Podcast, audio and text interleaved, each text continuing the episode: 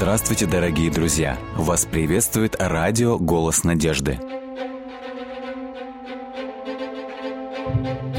В эфире радио «Голос надежды» программа «Территория разумного замысла».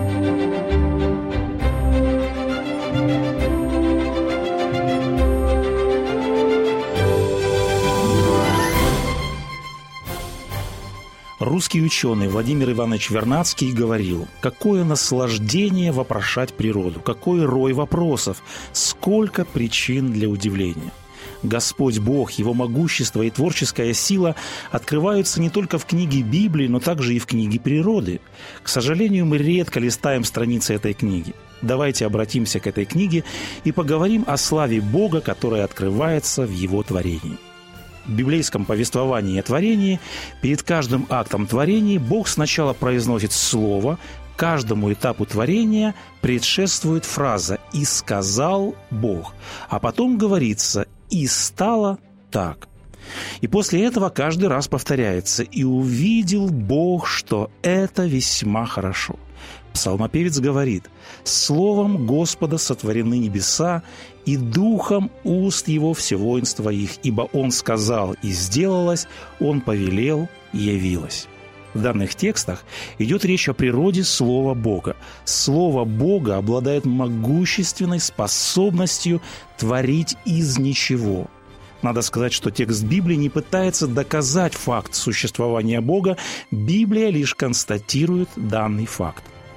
Когда мы смотрим на первую главу книги «Бытие» в целом, мы можем увидеть, что все повествование о творении можно разделить как бы на две части, на два цикла. Первый, второй и четвертый дни – это деяния Бога в космосе. В эти дни Бог создает, Бог созидает небо, землю, солнце, луну и звезды. То есть Бог сначала как бы созидает, формирует инфраструктуру всего мира, Он приготавливает небо и землю, Он создает условия для жизни, а потом в третий, пятый и шестой дни Он начинает творить уже непосредственно на земле. Давайте обратимся к первому этапу творения. Повествование о творении начинается со слов. «Вначале сотворил Бог небо и землю». Бог вначале формирует планету Земля. И далее сказано, Земля же была безвидна и пуста. После этого Господь дает повеление. И сказал Бог, да будет свет, и стал свет. Данный текст обычно вызывает вопрос, если светило Господь сотворил только в четвертый день, о каком свете может идти речь в данном тексте – Текст отвечает на данный вопрос. Сказано «И отделил Бог свет от тьмы, и назвал Бог свет днем, а тьму ночью». В результате чего происходит смена дня и ночи. Это вращение или полный оборот Земли вокруг своей оси в течение 24 часов. Поэтому мы можем сказать, что здесь, скорее всего, идет речь о том, что Бог привел Землю в движение или установил законы, по которым происходит вращение Земли вокруг своей оси. Вот как об этом говорит Мидраш, то есть еврейское толкование Торы. Там сказано, «В первый день Элохим сотворил время, определив для ночи и дня отрезок в 24 часа. Он повелел свету, ты господствуешь днем, а тьме сказал, ты господствуешь ночью». И все же остается вопрос, если не было солнца, если не было светила, что было источником света в первый, второй и третий дни – если не было Солнца, как вообще могла существовать планета Земля? Мы знаем, что планеты Солнечной системы двигаются по своим орбитам вокруг Солнца. Подобных вопросов порой немало. Первая глава книги «Бытие» поднимает извечный вопрос, кто должен определять истину, разум или Библия? В Священном Писании сказано, «Можешь ли совершенно постигнуть Вседержителя?» Деяния Бога, они за пределами нашего ограниченного понимания. Немецкий реформатор Мартин Лютер говорил о сотворении мира. Если вы не в состоянии понять, как это могло произойти, то воздайте должное Духу Святому. Он знает больше вас. И все же давайте вернемся к вопросу об источнике света в первый день. Книга «Псалтырь», 103 псалом. Здесь псалмопевец также перечисляет дни творения. И посмотрите, что он говорит о первом дне творения. Он говорит о Боге. Ты одеваешься светом, как ризою, ты простираешь небеса, как шатер. Данный текст указывает на то, что сам Бог мог быть источником света в первый день. Об этом же говорит и книга Откровения. Там сказано о новой земле и о новом Иерусалиме. И город не имеет нужды ни в солнце, ни в луне для освещения своего, ибо слава Божия осветила его. Давайте посмотрим, что происходило во второй день творения. «И сказал Бог, да будет твердь посреди воды, и назвал Бог твердь небом. Твердь с древнееврейского переводится еще как небосвод или пространство. И посмотрите, какова функция небосвода или этого пространства. Сказано в тексте «Пусть отделяет он воды от воды» или «одни воды от других». И вот какой процесс произошел далее. В тексте сказано – и отделил Бог воду, которая над твердью, над небосводом, от воды, которая над твердью. И стало так. Здесь сказано, что Бог разделил воды вверху от вод внизу. То есть воды внизу – это водные океаны на земле. Но что может означать вода, которая над твердью, над небосводом? Посмотрите, что пишет профессор физики Натан Авезер в книге «Сотворение мира и наука». Он говорит, Скорее всего, речь не идет просто об облаках, скоплениях водяного пара в атмосфере. В тексте Библии сказано, что вода находится над твердью, над небосводом, над атмосферой.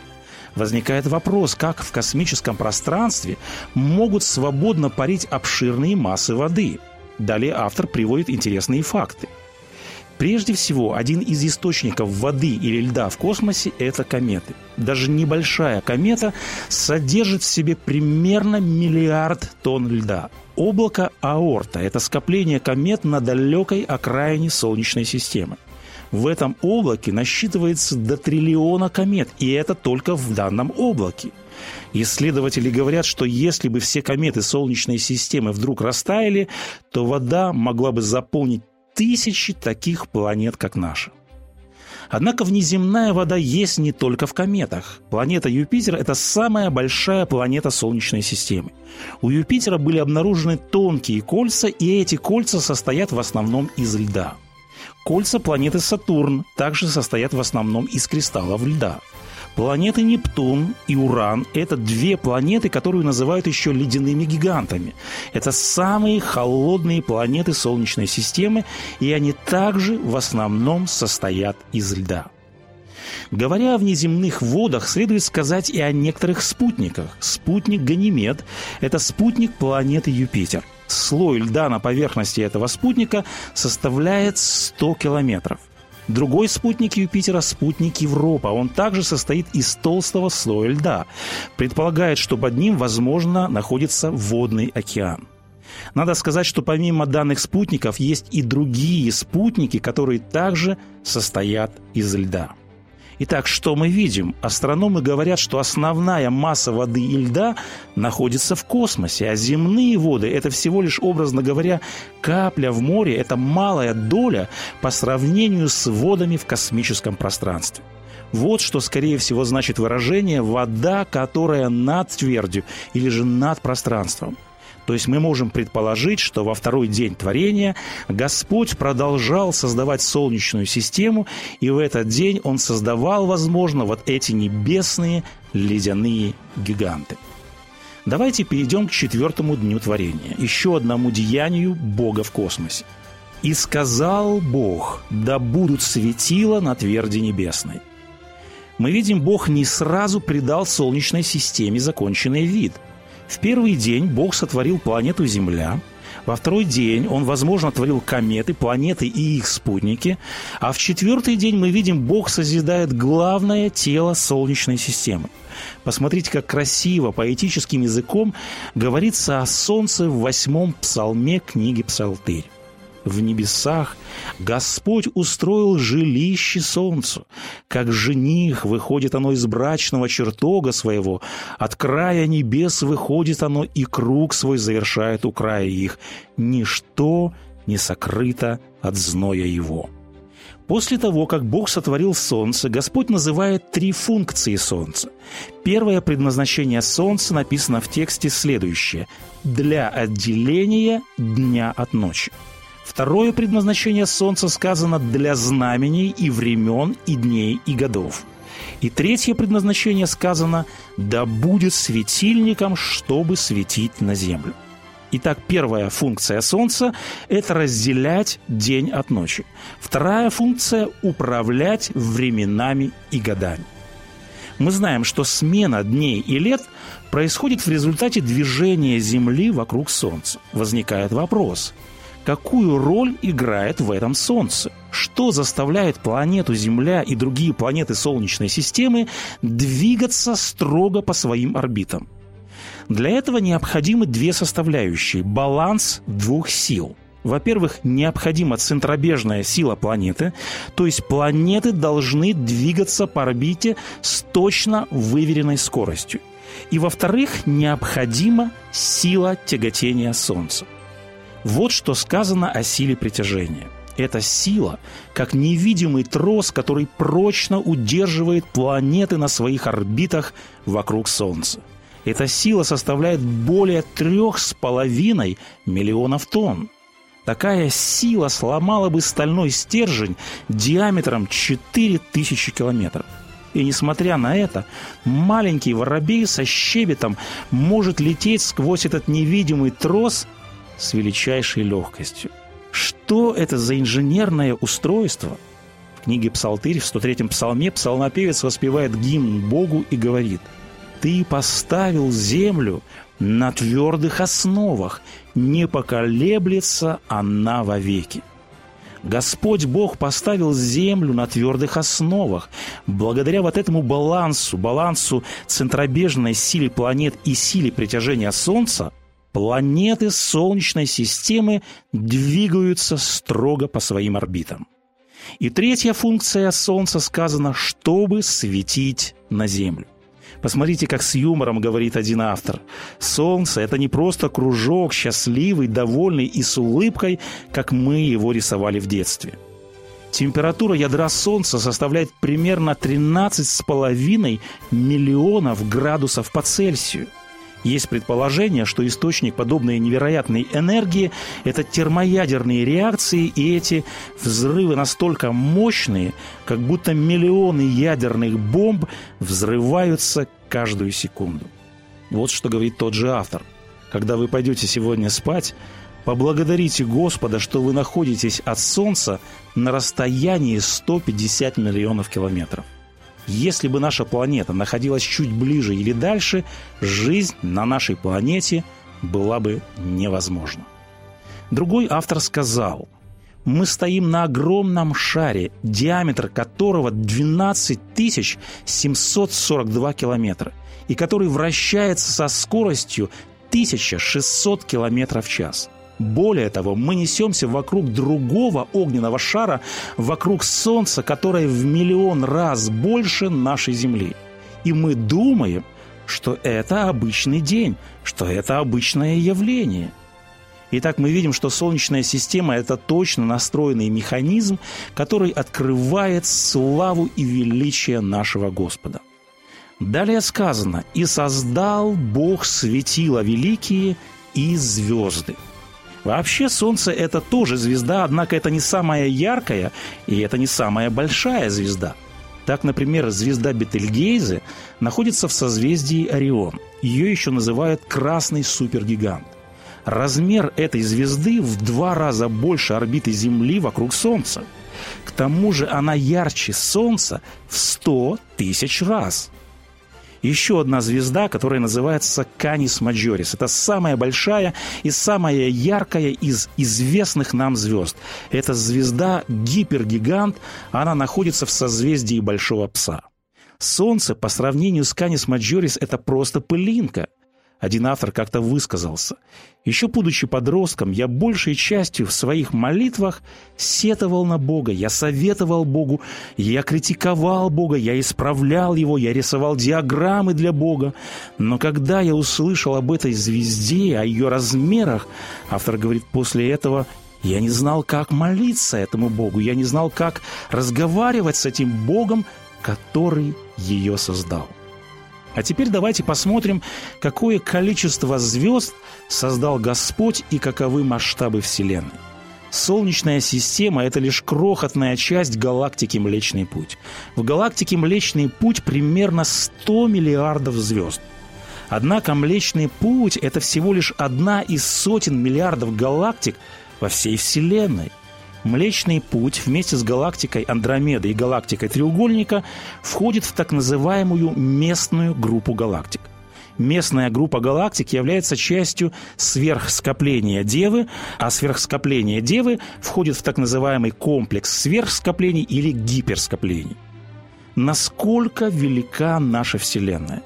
Мы вряд ли можем себе представить ее реальные размеры. Расстояния во Вселенной настолько велики, что немецкий математик и астроном Фридрих Бессель придумал для этого новую единицу измерения – световой год – Бледная голубая точка – это легендарный снимок, который был получен с космического аппарата Voyager 1.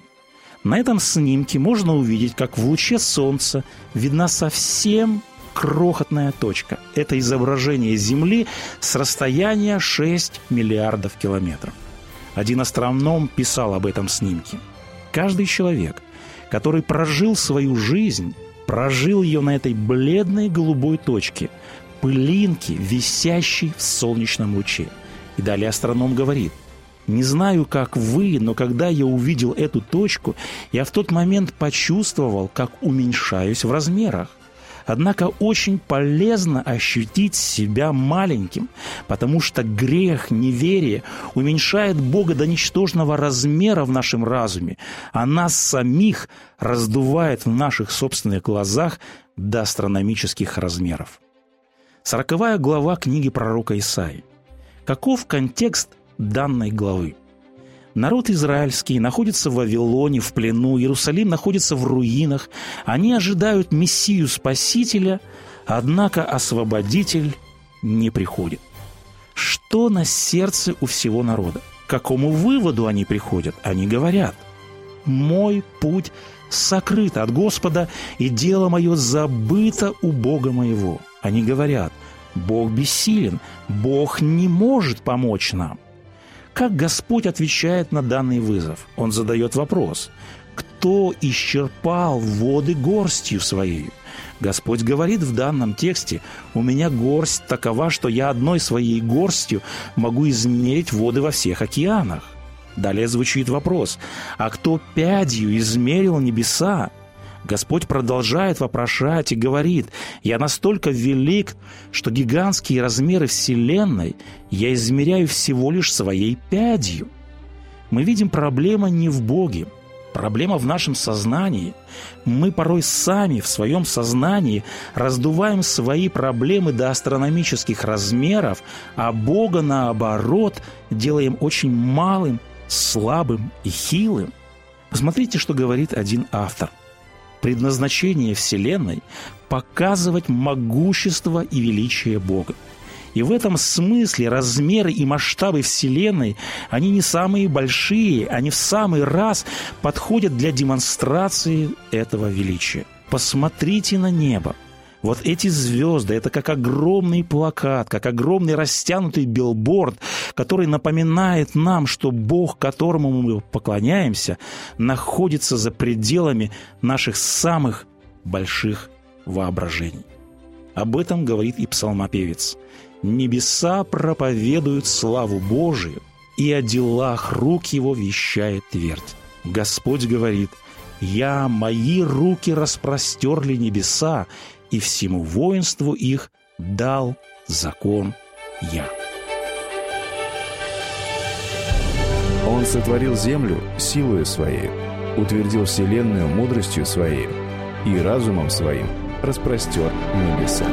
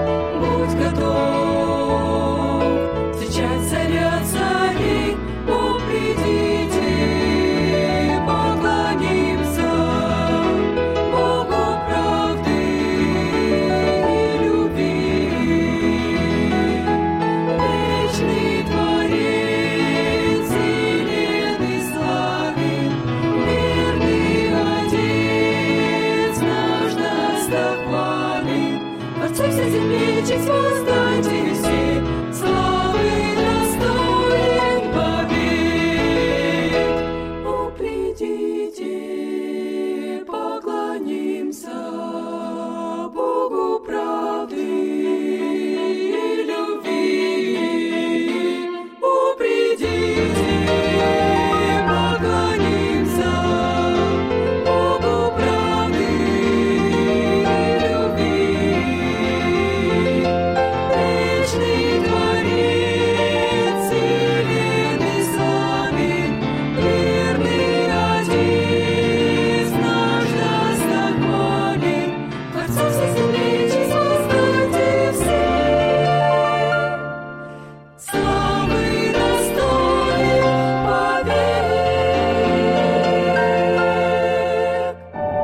непонятно, кто напугался больше – свои или враги, которые сейчас проявляли чудеса выживания на склоне горы. Свои, а это были большие отряды с востока, во главе с легендарным вождем, пришли ночью и сходу ударили по тылам этой разношерстной сборной армии. И враги разбежались бы, но им помешали камни. Нет, не те, которых было в достатке на холмах Вифарона, а те, которые громадными глыбами посыпались сверху, то есть с неба. Казалось, что великан в Поднебесье хорошо видит, что, нападая на одних, воины не смогут догнать другие отряды, прытко растекающиеся по земле. И лукавство трусливых было обильно вознаграждено усилившимся до дождя камнепадом. Гул от каменного ливня вызвал отропь у наступавших, и было решено разделиться – ибо еще три части армии отступали по своим, только им известным путям. Догнать их и ликвидировать не хватало людей, времени и мудрости. Приковав себе внимание в этот переломный момент, вождь легенды своего народа, забравшись на перевернутую телегу, вглядывался в небеса, из которых вдали сыпали своим камни. Он был опытен и мудр, а мудрость в сложные времена умеет полагаться на непредвиденное. Взывая к небу, ему пригрезился берег широкой реки, у которой сидел рослый человек, не спеша кидающий камни и смотрящий за кругами на поверхности. Внутренний страх и поспешность вождя стали для него заметны на фоне неспешной игры у реки. Человек перестал бросать камни и взмахнул рукой над рекою. Вода остановилась. И вождь все понял. Люди и мудрость у него были. Теперь ему дали в руки и время. Придя в себя, он поднял меч к небесам и закричал, что есть силы. «Стой, солнце над Гаваоном!» Сколько затем длился день, неизвестно, ибо мера времени перестала существовать. И хотя враги были побеждены, с небес падали камни, а планета остановила вращение, в летописях тех дней настоящим чудом будет отмечено то, что не было дня до и после того, в который Господь так слышал бы голос человека. Книга Иисуса Новина, глава 10.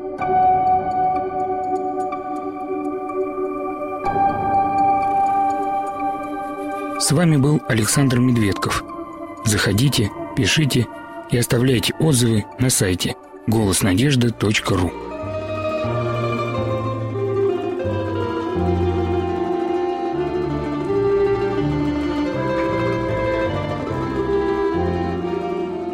Дорогие друзья, вы можете оставить свои сообщения через WhatsApp и Viber по номеру плюс 7 915 688 7601 или позвонить нам на бесплатную линию, которая работает на территории Российской Федерации.